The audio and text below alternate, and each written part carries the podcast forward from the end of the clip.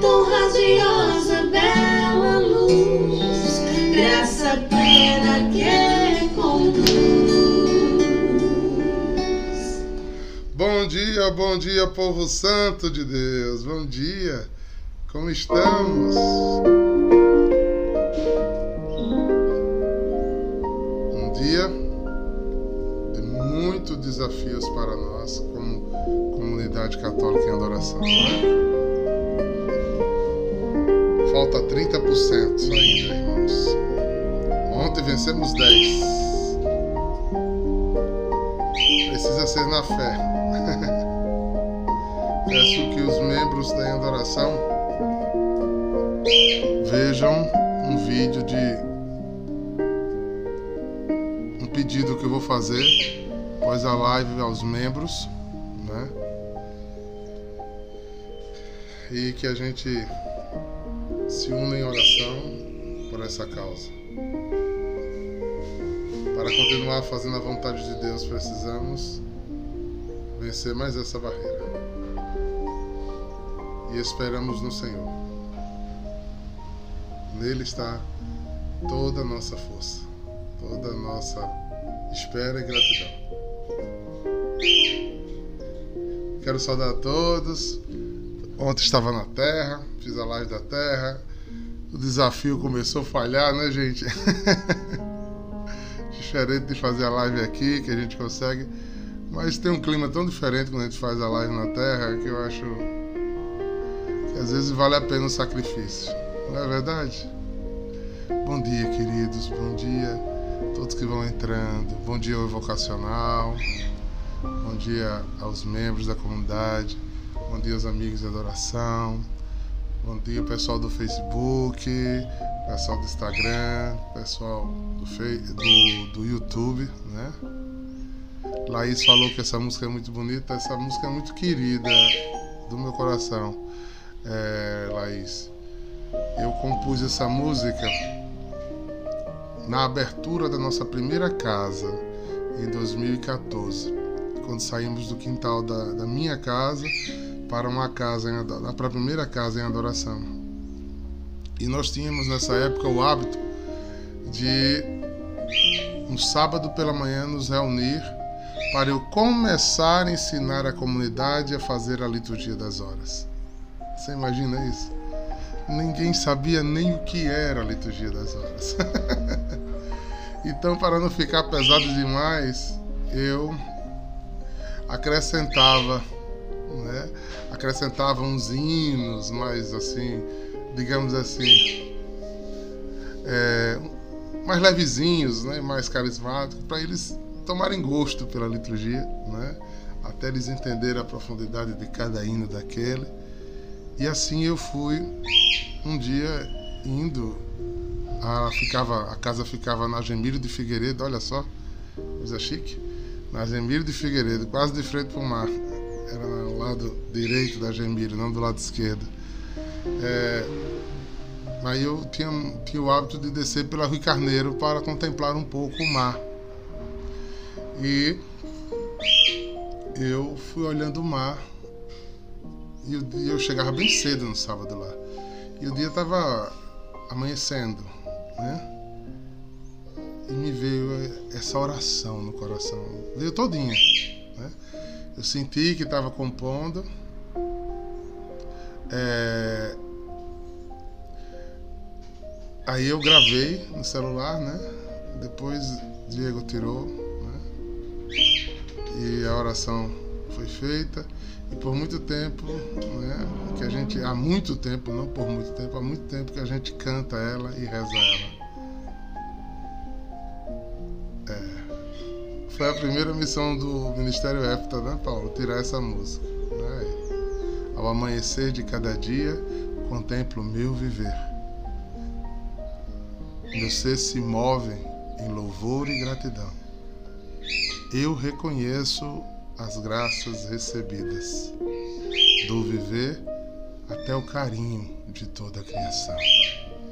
Te amo, Deus, em tua presença quero viver. Sem teu amor não vejo porquê. Como é bom tua graça sem ti. tão radiosa, tão bela luz. Graça plena que conduz.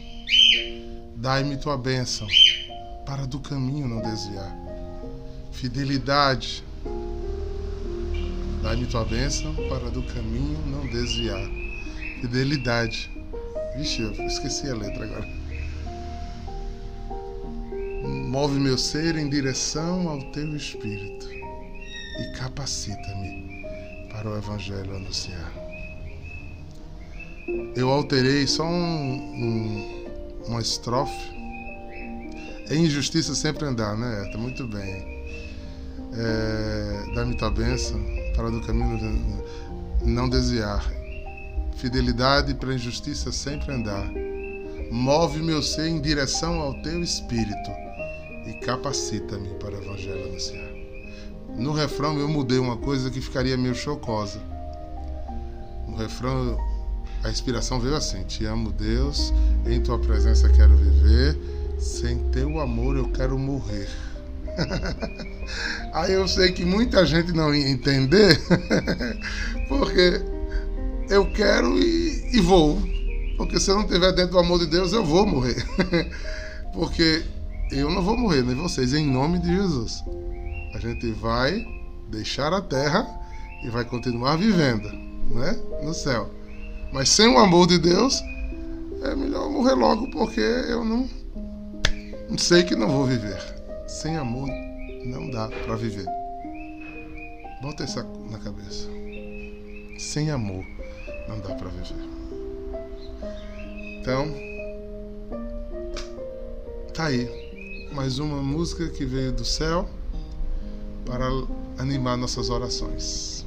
Quero saudar os irmãos da Terra da Promessa, né? Que dia gostoso vivemos ontem, saudar a Casa São João Batista, saudar os irmãos da Casa São Miguel que estão aí no refeitório, né? São Bento Santa Escolástica.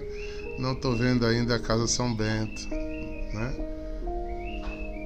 É aqui? É, a Casa São Bento está ali, está ali de lado, aqui, ó. Eles foram pro Auditório dos Anjos, lá embaixo, para tomar café. Muito bem. Muito bem. Que coisa boa. Comunidade toda reunida para ouvir a palavra. Então eu gostaria, de um modo muito especial, de essa geração de hoje, levantada para ser adoradora, se unisse em oração hoje e em serviço. Como diz São Bento, orar e trabalhar. Trabalhar e orar. Vamos trabalhar para a gente alcançar esses 30%. E vamos orar para o que a gente não puder fazer com as nossas mãos. Venha do céu um milagre. Venha do céu um milagre. Para que a gente poder continuar fazendo a obra de Deus acontecer. Amém? O evangelho de hoje está no capítulo 10 de Lucas, versículo de 1 a 12. Capítulo 10 de São Lucas, versículo de 1 a 12.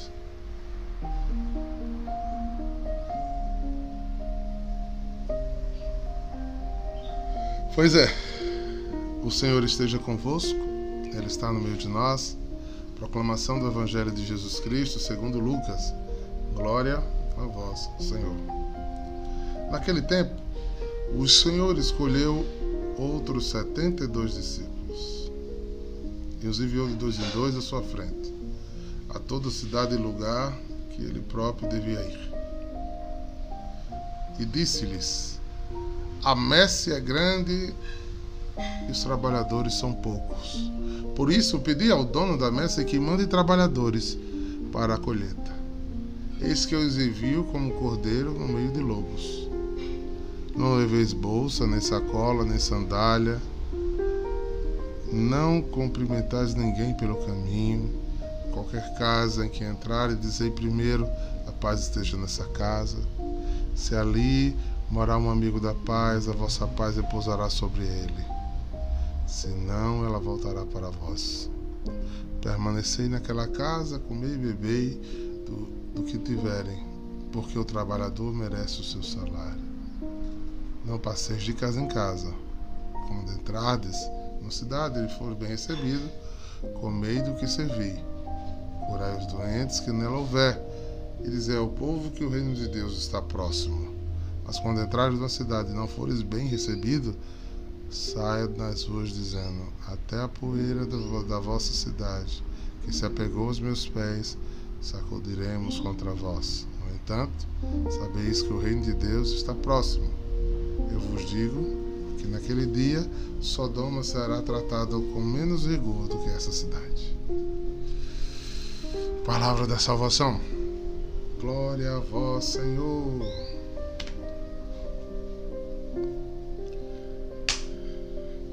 Gente,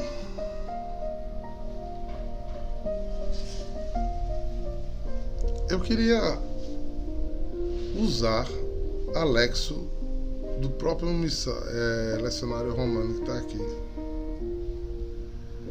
Tem uma reflexão tão interessante. Olha o que ele diz. Característico de Lucas é o fato de que não apenas os doze são enviados em missão, mas eu e você.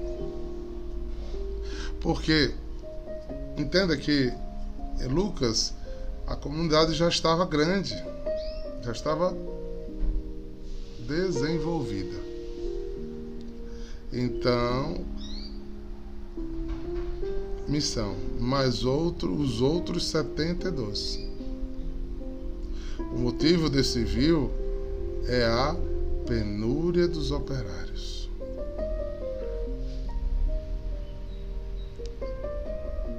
A messe é grande e os operários são poucos.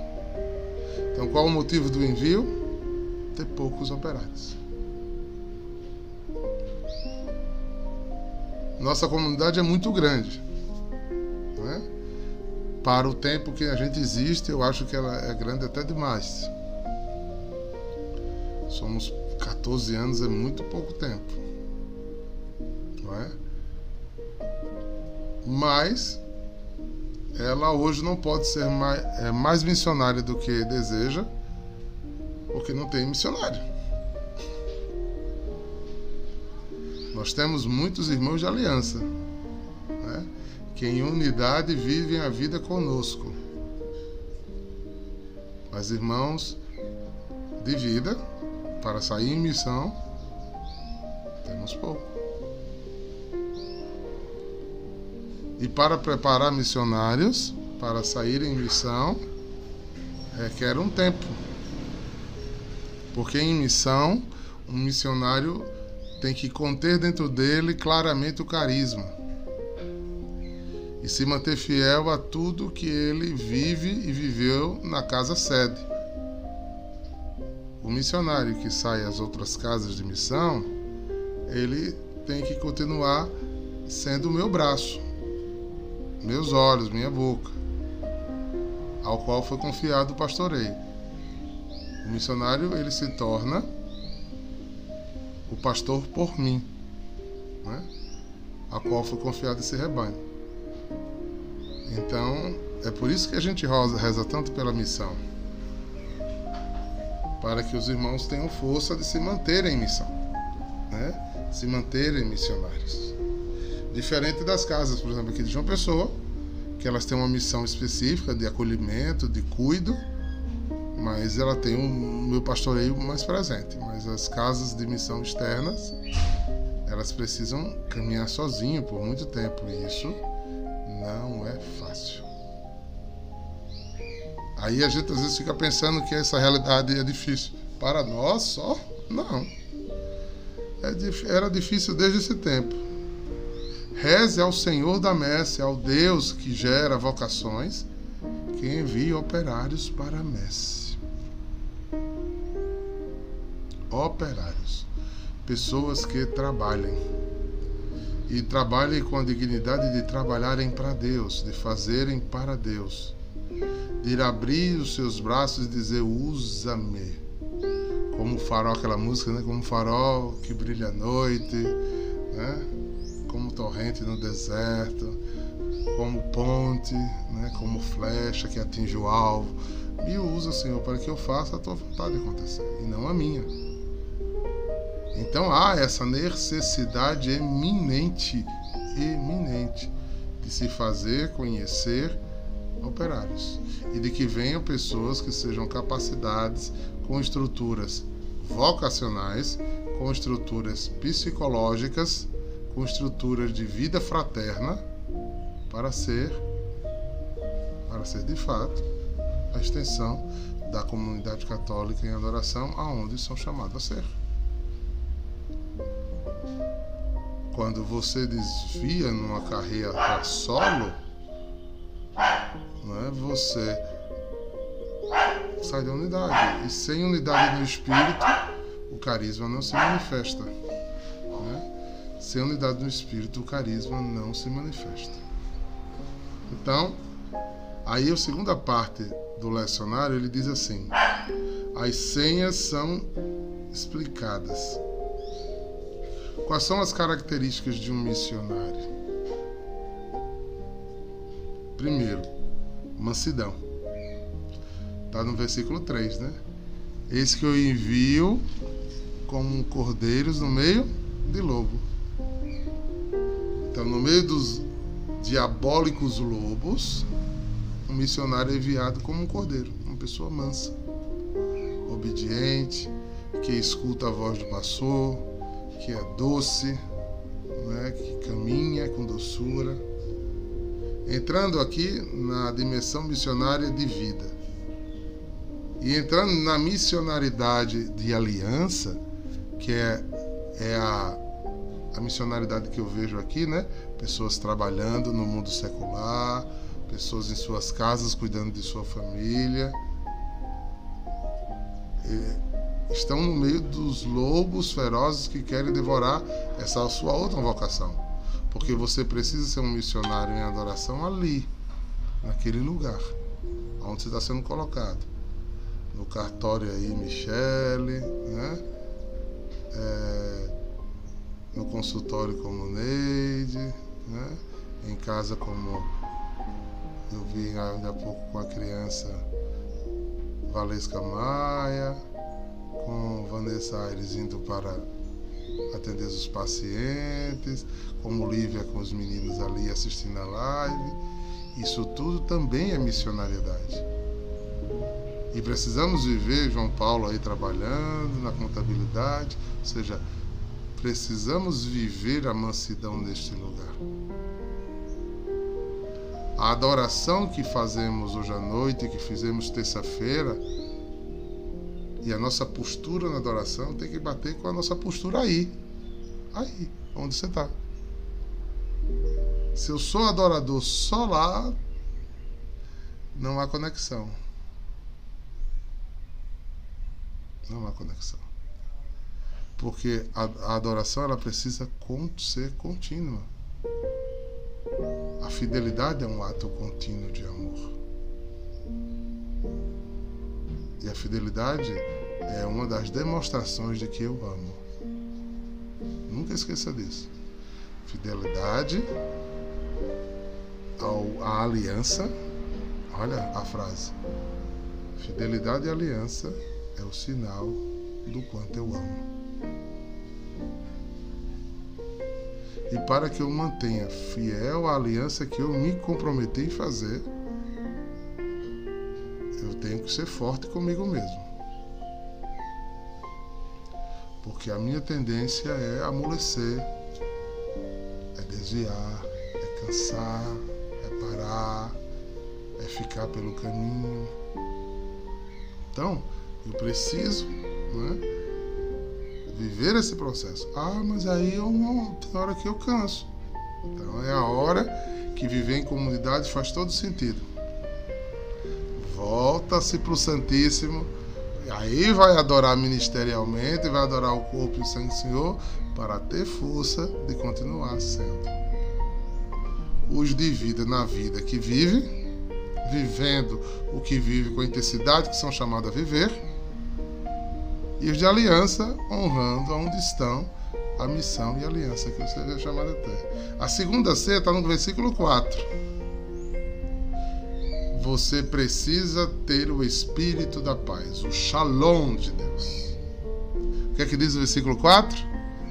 Não levais bolsa, sandália. Não cumprimentais ninguém no caminho. Vá, olha, desapegue-se. Porque um espírito, uma alma apegada, ela não tem paz. Quem é muito apegado a uma pessoa a uma coisa, ela luta com todas as suas forças para conter aquilo que é apegado, para deter aquilo que é apegado, para possuir, manter possuindo aquilo que é apegado. Não é? Lembra daquela antiga pregação que surtiu tanto efeito que até hoje a gente fala dela, lá na segunda casa, o meu coquinho. O macaquinho morre, né? Pego na armadilha simplesmente porque ele não abre a mão para soltar o coquinho. E todo apego tira a nossa paz. Precisamos ser livres. Ah, Senhor, tem que ser aqui. Ah, Senhor, tem que ser ali. Ah, Senhor, eu queria fazer assim. Vou dar um pequeno testemunho, eu vivi isso. Né? É, quando eu estava na, no convento, né? Eu nunca me esqueço que eu sempre gostei muito de São Paulo. Eu me identifiquei muito com a vida de São Paulo, né?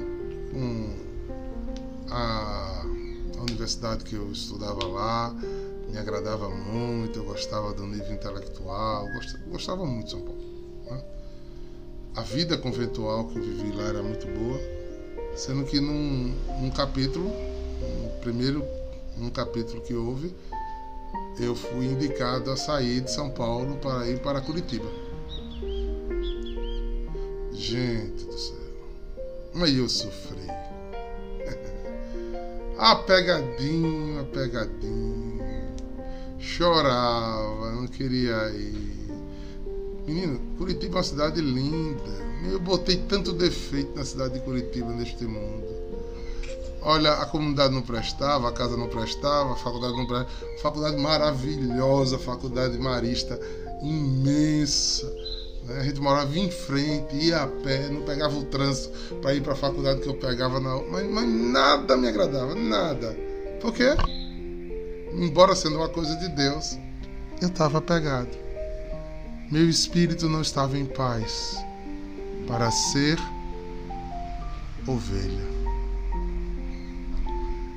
Quando as minhas vontades não silenciam, meu espírito não tem paz para ser ovelha.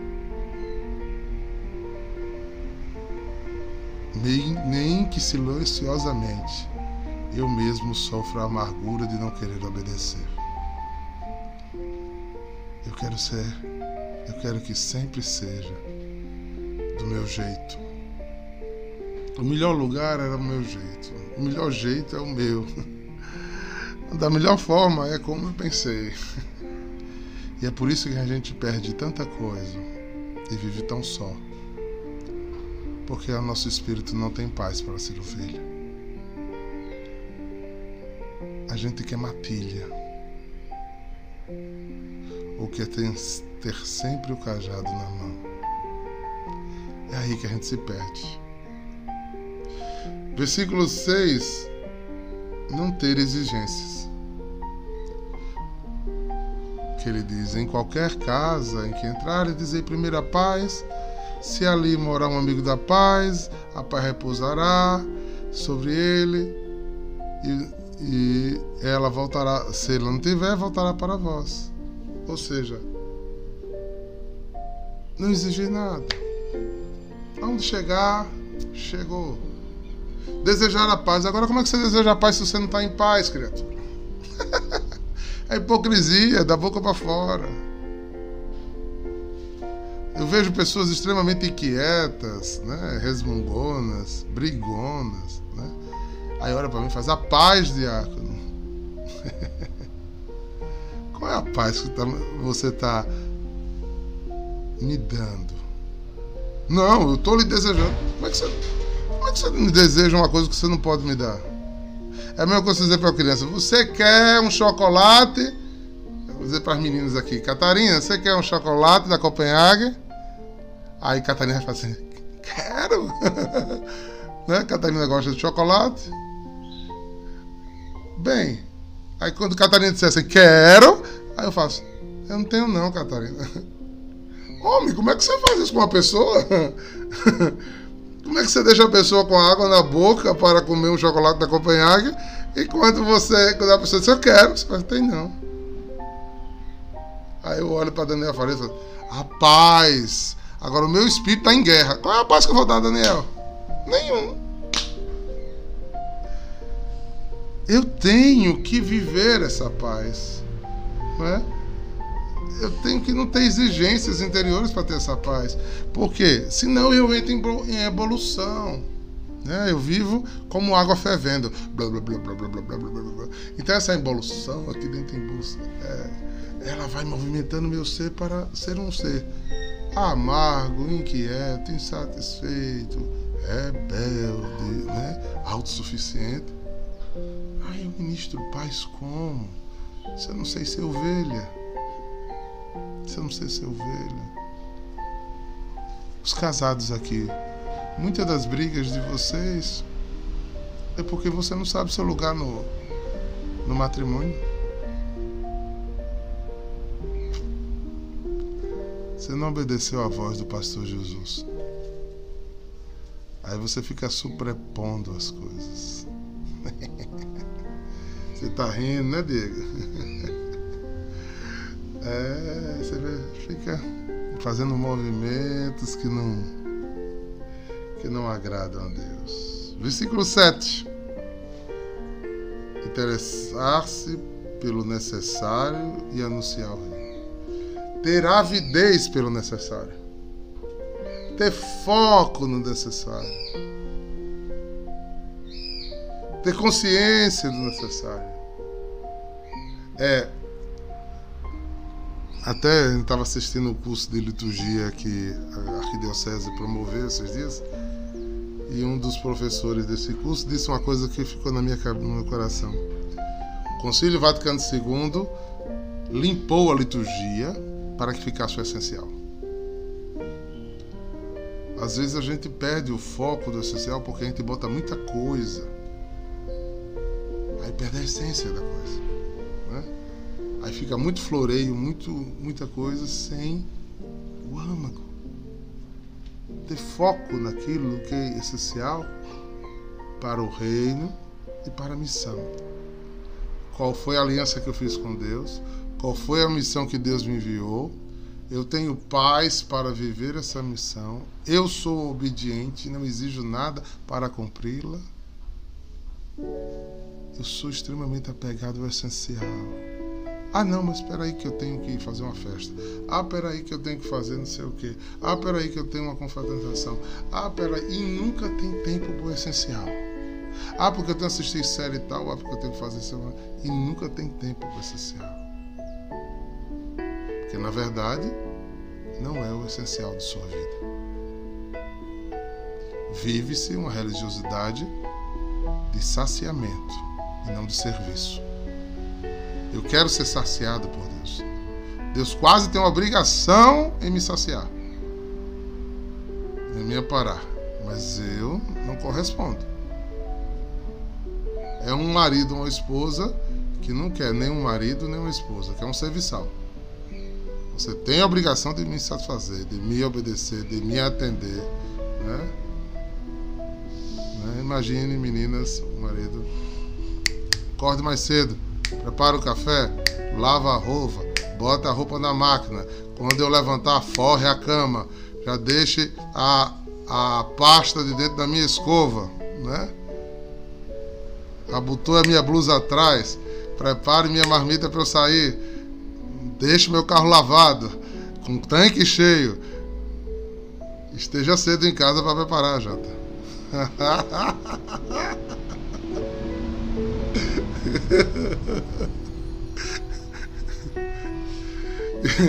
e não me perturbe à noite. Tenha bastante sono à noite e vá dormir.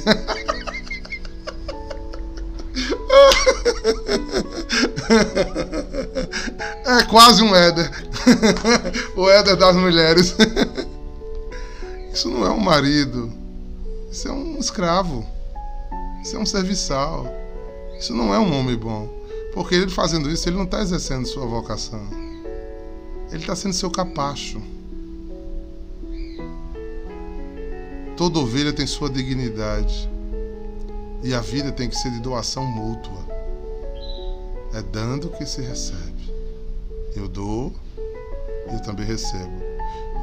Para qualquer lado, se a equação estiver desequilibrada, inversamente proporcional ao que eu disse de um marido para com a mulher, é escravidão do mesmo jeito.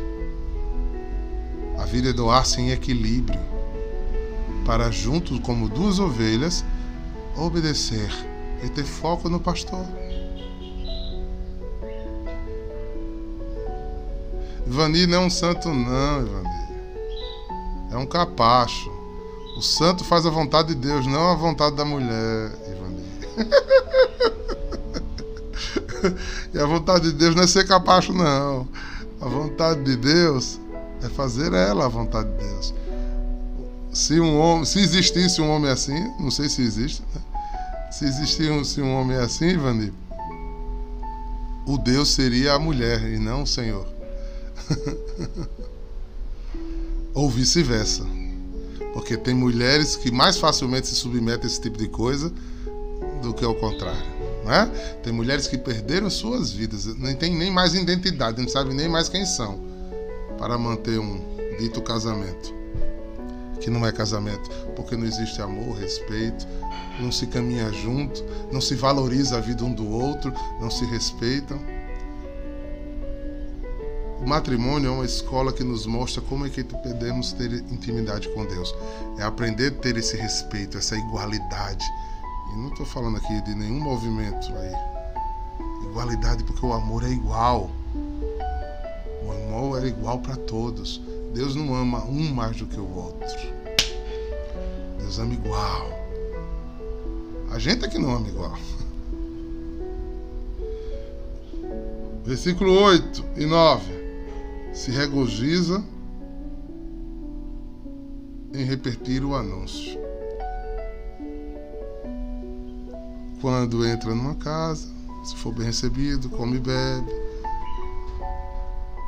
Né? E se regozija com o que tem. Para de ser insatisfeito com o que não chegou ainda. Tem paciência em receber porque o seu espírito tem paz. Porque é ovelha. Porque tem foco. Então esse regozijar, esse, esse alinhar-se. O grande problema das nossas caminhadas e vocações são os ídolos que nós colocamos. E às vezes ídolos que deviam ser amados e não idolatrados. maridos que são semideuses, mulheres que são semideuses, filhos que são semideuses, carreiras que são semideuses, famílias que são semideuses? Vontade própria que é quase um Deus determinado ou dinheiro e sede por ele como uma idolatria. Em estado de idolatria você não consegue ser missionário. Não existe oração boa que eu pise todo mundo para ficar rezando. Imagine, usar exemplo, tá, tá tendo na França aqui. Eu vou a partir de hoje fazer uma vigília todas as noites. Digamos, né, sem, sem exagero, de, de 7 a 10, nada mais do que isso, tá? Mas para isso, ela abandonasse os filhos, o marido reclama assim, não, todo dia tá tendo.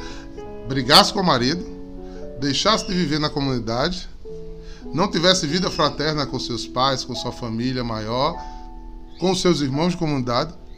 Ah, não, porque eu vou fazer vigília. Isso não é missão, gente. Missão tem que congregar amor e unidade entre tudo, todas as coisas. Isso é equívoco. Tudo que separa e parte não é missão. A coisa mais linda da nossa igreja é ver essa igreja espalhada nesse mundo inteiro, onde você chega é a mesma missa. A mesma comunhão com o Santo Padre. E quem não está em comunhão com o Santo Padre não é igreja. É apêndice. Então, esse, esse texto aqui é de uma riqueza, de uma profundidade né, é, que vocês não nem pode imaginar. Né? O versículo 11: Aquele que acolhe o missionário, lembra-se que o operário tem direito ao seu salário. E aí é quando a gente entende que a missão não é de um. A, a missão não é de dos irmãos que estão na casa São Bento,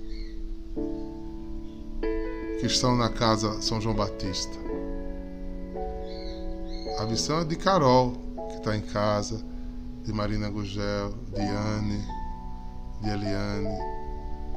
Existe uma comunhão entre o ato que Cecília fez ontem na adoração lá, com a oferta que Eliane deu aqui.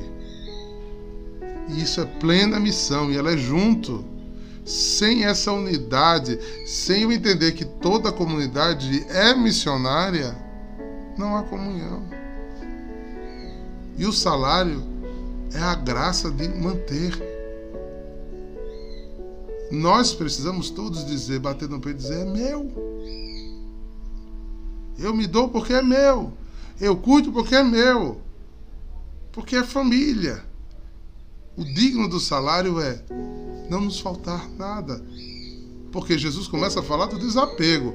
Não leve duas túnicas, não leve nada, porque todos os irmãos vão entender que, o que você precisa. Como é que a gente mantém a casa de missão sem dinheiro? Precisa se comer, precisa se vestir, de remédio, de água, de energia, de, um monte de coisa. E essa é a nossa conta coletiva. Porque é digno que seja assim. A injustiça na igreja do primeiro século era um pecado grave. É por isso que eles botavam em comum. Comum não é que precisava todos dar tudo. Tanto que Pedro rebate Ananias e Safira quando disseram: Não, é a gente mentir. Assim, Por quê? A gente não pediu que você desse tudo. Você desse a sua generosidade. Para que em comum todos tivessem possibilidade de vida e abundância. Não é? Então que você entenda que todos os irmãos precisam ter vida e abundância. Quer que adianta a comunidade em adoração? Sair para dar comida na rua se tiver um irmão nosso da em adoração, passando fome ou necessidade. Que tipo de família é essa? É mais ou menos assim. Lorena, são três filhos, né, Lorena? Três filhos. Aí Lorena é uma pessoa extremamente caridosa. Todo dia ela sai para a rua para dar comida aos pobres. Aos três filhos dela passando fome em casa. Que isso? Partilhar todos e todos tenham. A caridade, por isso, por isso Jesus exclama quando diz: "Pobre sempre tereis".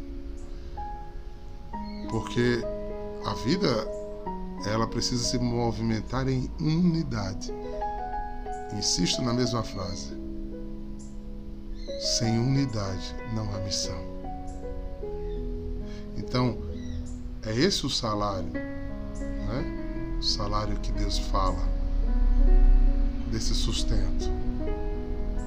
Então, a uns é dado a graça de trabalhar no direito, na medicina, na, na contabilidade, na engenharia, no secretariado, na economia, é, e tantos e tantos e tantos e tantos.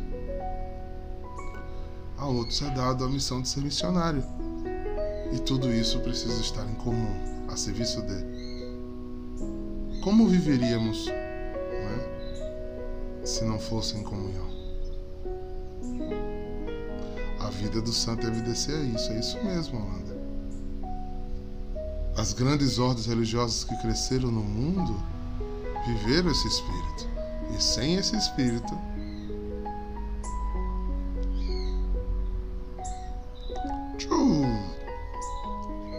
E para terminar, eu queria fechar com os últimos versículos. Eu vos digo que Sodoma e Gomorra será menos exigido no último dia do que aquele que não vive essa graça. volta-se sempre para a escatologia, né? Volta-se sempre para o caminhar bem terminar melhor. Volta-se sempre para a vida eterna e não a vida aqui. Missionários em adoração. Levante-se, porque sobre nós, sobre os nossos sacrifícios, se levantará uma geração de adoradores. Quando cantamos é levanta-se uma geração de adoradores. Mas essa, essa só chegará se eu e você pagar o preço. Só continuará se eu e você fizermos a nossa parte. Eu sozinho não chego em lugar nenhum. Nenhum de nós sozinhos chegaremos ao lugar da graça.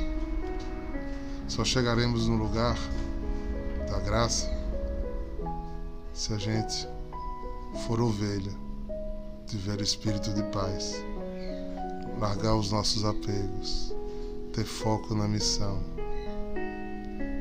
ter comunhão, fidelidade na aliança e no chamado. E para quê? Para anunciar Jesus Cristo que vive ao Senhor, anunciar que seu reino não tem fim, anunciar o seu amor. E por isso os sinais acompanharão os que creis, falarão novas línguas, curarão os enfermos, libertarão os cativos e os oprimidos pelos demônios, e por isso daremos a este mundo, ao mundo que formos inseridos, uma vida nova em Cristo.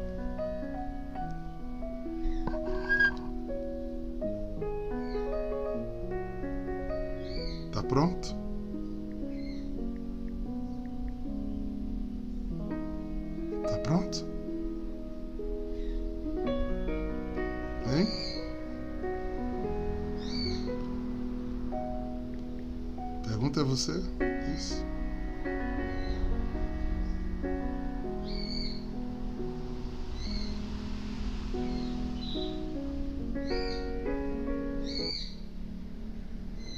Pergunta é você isso. Eu penso muito nisso. Ele abriu mão de sua glória, sangrou no madeiro por mim, me conectou, salvou e curou. Ele me deu um destino, uma capa e um pouco de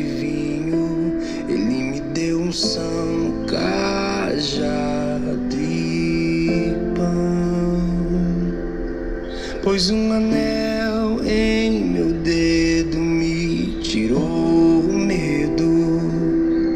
Novas sandálias pra suportar o id. Pôs um anel em meu dedo, me tirou o medo. Novas sandálias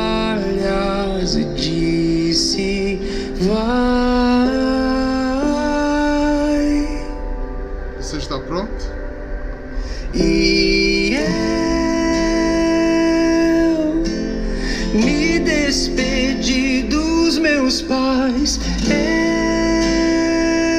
Eu queimei minhas carroças e eu